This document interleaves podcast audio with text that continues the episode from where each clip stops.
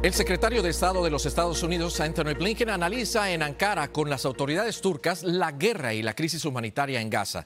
Turquía acusa a Israel de cometer crímenes de guerra contra civiles. Solange Sosa nos hace este recuento de los últimos esfuerzos de la diplomacia estadounidense para lograr que la guerra no escale y que cesen las hostilidades. Turquía fue la más reciente parada del secretario de Estado Anthony Blinken por Medio Oriente. El diplomático se reunió con el ministro de Relaciones Exteriores Hakan Fidan. Esta gira sorpresiva incluyó una reunión con el presidente de la Autoridad Nacional Palestina, Mahmoud Abbas, en Cisjordania. Además visitó Irak, donde se reunió con el primer ministro Mohamed Shia. Blinken dijo que el propósito de su viaje es enviar un mensaje contundente a cualquiera que piense aprovecharse del conflicto en Gaza para amenazar a las fuerzas en la región que no lo haga. Blinken escuchó el pedido de líderes que instan a las tropas israelíes a detener sus ataques en Gaza esta mañana, incluyendo funcionarios en Turquía que tras la negativa de Israel a atender los llamamientos a un alto al fuego incrementar los flujos de ayuda humanitaria a Gaza, retiraron su embajador de Israel. La visita ocurre en medio de la presión por parte de Estados Unidos a Israel para que haga una pausa en los bombardeos a medida que crece la indignación entre algunos aliados estadounidenses por la catástrofe humanitaria que sigue desarrollándose en la región. Pero en medio de todo, continúan intensificándose los bombardeos. Esta última visita ocurre después de que cientos de personas buscaban desesperadamente sobrevivientes bajo los escombros, resultado de un bombardeo al campo de refugiados Al-Maghazi en el centro de la franja de Gaza. Según el ministro de Salud de la ciudad, el ataque mató a decenas de personas y responsabilizó a Israel. La fuerza militar israelí se obstuvo de responder a la acusación. Esta mañana el ejército israelí aseguró que bombardeó durante la noche 450 puestos de Hamas, matando a otro de sus comandantes, y que tomó el control de un complejo militar de Hamas. Por su parte, Hamas publicó un video en el que muestra la intensidad de los combates con las fuerzas de defensa de Israel que han entrado a su territorio. El ejército israelí dijo que tras las últimas operaciones han rodeado completamente la ciudad de Gaza después de los intentos bombardeo por aire, mar y tierra esta última semana. Las fuerzas militares israelíes agregaron que han dividido el territorio de Gaza en dos. El ataque fue acompañado por un apagón eléctrico y la completa eliminación de las comunicaciones en la ciudad, Martín. Ya casi un mes de esta guerra, bueno, ya son 11.000 los muertos. Muchas gracias, Solange Sosa, por el reporte. Donald Trump testifica hoy en una corte de Nueva York en el juicio civil que enfrenta por presunto fraude. El expresidente está acusado de inflar el valor de sus activos de la organización Trump para obtener ventajas económicas. Zulema Salazar nos tiene el informe. Con su imperio inmobiliario en juego, Donald Trump tomará el estrado para defender sus empresas multimillonarias. En la comparecencia se prevé que gran parte del cuestionamiento a Trump tendrá que ver con sus estados financieros personales y los valores de sus propiedades. Este es un caso civil, no tiene posibilidades de cárcel, pero demuestra que Donald Trump no tiene credibilidad y eso le va a afectar en los casos criminales también. La demanda de la fiscal general de Nueva York, Leticia James, acusa al expresidente Trump, sus socios y sus hijos adultos de exagerar los activos de sus negocios durante años. Los hijos de Trump, Donald Trump Jr. y Eric Trump, testificaron la semana pasada. Eric Trump, al salir de la corte, alegó que no hicieron nada malo y que no están involucrados en la presunta inflación de los valores de las propiedades de su familia, que los contadores son los que se equivocaron. Su hermana Ivanka Trump tendrá que presentarse el próximo miércoles en la corte de Manhattan. Si los hijos de Donald Trump demuestran que no tienen la habilidad de envolverse en las responsabilidades de la compañía en términos de reportar impuestos, préstamos y cosas de esa índole, consecuentemente no van a poder seguir a cargo de sus propias empresas. La Fiscalía busca que a la organización Trump se le niegue de por vida hacer negocios en Nueva York.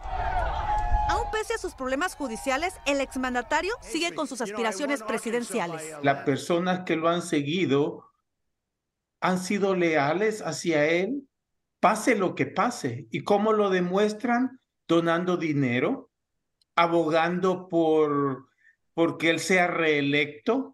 En Washington, Zulema Salazar, Noticias Telemundo. A propósito de esa lealtad, Trump lidera en la preferencia de los votantes en estados clave a un año de las elecciones presidenciales. Una nueva encuesta del diario The New York Times y Siena College muestra al actual presidente Joe Biden por detrás de Trump en cinco de los seis estados más importantes. Los márgenes de ventaja van de 3 a 10 puntos porcentuales entre los votantes registrados en Arizona, Georgia, Michigan, Nevada y Pensilvania. Biden solo supera a Trump en Wisconsin. Y en más de la carrera por la presidencia, el gobernador de Florida, Ron DeSantis, podría tener hoy un nuevo apoyo. Se trata de la gobernadora de Iowa, Kim Reynolds.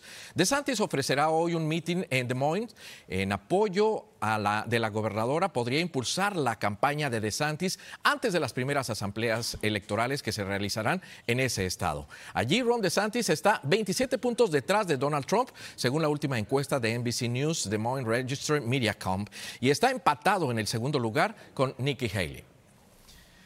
Los precandidatos republicanos a la presidencia tendrán su tercer debate este miércoles 8 de noviembre a las 8 de la noche, hora del este, 5 del Pacífico. Será en la ciudad de Miami y usted podrá verlo en exclusiva por NBC, noticiastelemundo.com y nuestras plataformas digitales.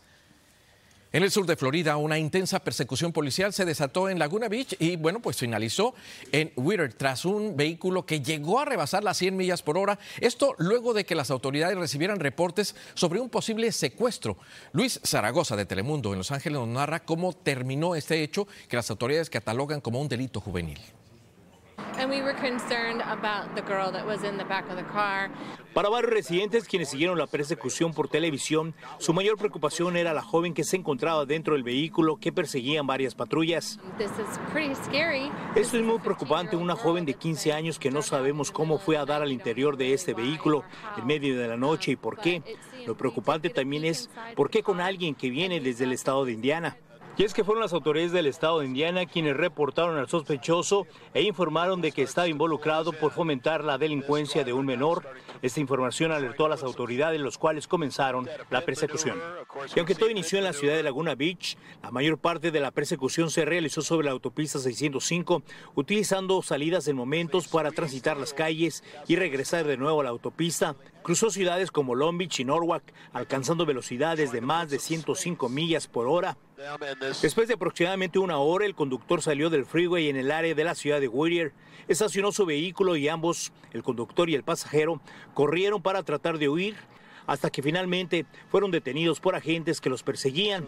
Después de la detención, dos patrullas de la ciudad de Laguna Beach se hicieron presentes en la escena, llevándose al conductor y al pasajero, que resultó ser la joven por la que inició esta persecución.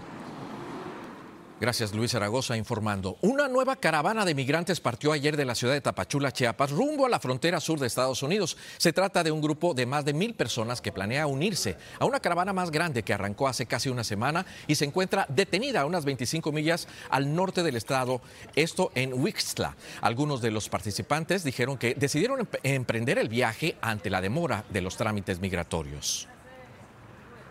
Yo pienso que es demasiado tiempo que nos pongan a esperar tres, cuatro meses para darnos la visa humanitaria, para poder recorrer el territorio mexicano. Me ha tocado duro, a veces me ha costado sin comer, han pasado muchas cosas y también he aprendido muchas cosas del camino. Y bueno, aquí estoy echando para adelante hasta llegar a Estados Unidos.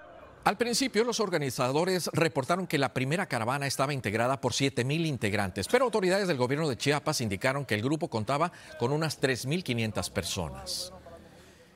Y en Estados Unidos, la compañía Tyson Foods está sacando de la venta más de 30 mil libras de nuggets de pollo en forma de dinosaurio. Las bolsas de 29 onzas de estos productos podrían contener pedazos pequeños de metal. La fecha de vencimiento de los nuggets afectados es el 4 de noviembre de 2024. Se distribuyeron en los estados de Alabama, California, Illinois, Kentucky, Michigan, Ohio, Tennessee, Virginia y Wisconsin. El Departamento de Agricultura que los eh, pide a las personas que los devuelvan a donde los compraron que simplemente los desechen.